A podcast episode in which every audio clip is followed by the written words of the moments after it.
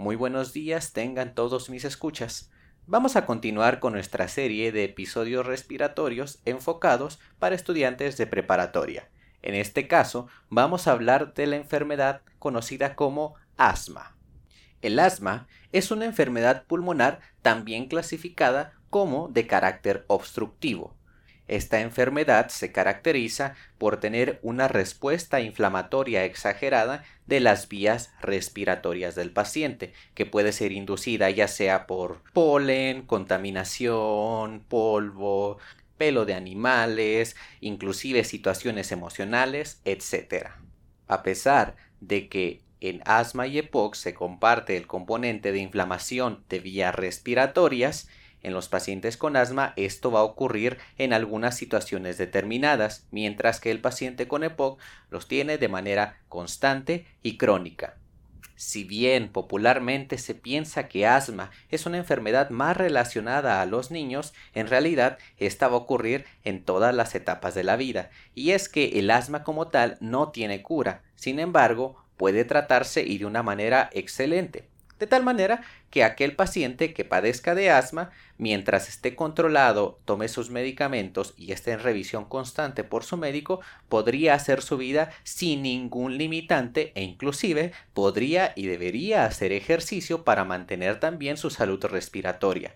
Recuerden, aquel paciente con asma, mientras esté bien controlado farmacológicamente, porque asma principalmente se trata de manera farmacológica con la inhalación de medicamentos, mientras este paciente tenga sus medicamentos bien establecidos y tenga una vigilancia, este paciente puede desempeñar con plena normalidad su vida. Es muy común escuchar también historias de personas que tenían asma de niños y de grandes ya no presentan ningún síntoma. Inclusive muchos dicen que ya haberse curado del asma por tal o cual cosa que consumieron o que tomaron. Pero en realidad aquí quiero hacer una aclaración y es que hay múltiples y distintos tipos de asma. Este capítulo quedaría muy corto para poder abordar todas las facetas que tiene asma, y es que entender asma es entender toda la respuesta inmunológica que tiene nuestro cuerpo para ocasionar esa inflamación de las vías respiratorias.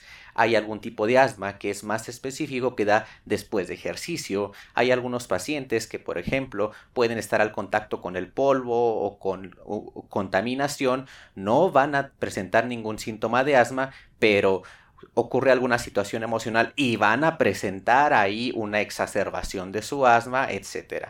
Entonces, con esto quiero dar a entender que el asma tiene muchas facetas, muchas, muchas caras.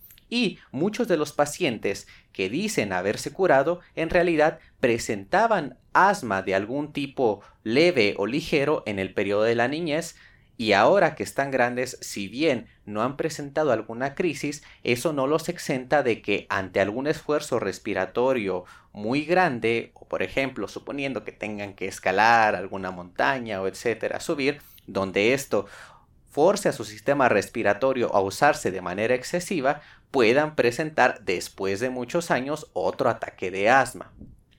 ¿Y cuáles son estos síntomas de asma? Bueno, en realidad los síntomas de asma van a ser muy similares a los que va a presentar el paciente con EPOC que tiene su bronquitis crónica exacerbada. Va a empezar a presentar tos, dificultad para respirar y va a ser muy característico el silbido ante la exhalación en las vías respiratorias. Lo mejor que podemos hacer nosotros cuando vemos que alguien está padeciendo de un ataque de asma, en primera, es ayudarlo a sentarse, tranquilizarse un poco y buscar su inhalador, ya que los ataques de asma primordialmente se tienen que tratar con medicamentos inhalados. En caso de no tenerlos, hay que llevar al paciente a sala de urgencias del hospital para que se le administre tanto medicamentos vía intravenosa como medicamento inhalado. ¿Cómo puedo saber si tengo asma o si alguno de mis familiares tiene asma? En realidad, al igual que el EPOC, la prueba estándar para diagnosticar asma y su grado de reversibilidad, o sea, la facilidad con la que una crisis asmática en este paciente puede quitarse ante el uso de medicamentos, es hecha con la prueba espirometría. En efecto, es la misma prueba que se tiende a usar para pacientes con EPOC. Lo último que quiero mencionar es la importancia que tiene el que un paciente que padece de asma visite a su médico al menos cada seis meses para continuar con su tratamiento o ver si necesita hacer un ajuste. El hecho de que un paciente presente más de dos exacerbaciones al año, eso indica que probablemente se tiene que cambiar el manejo farmacológico. Recuerden, asma es algo que se trata de manera primordialmente farmacológica. Entonces es importante que estos pacientes estén en chequeo médico constante.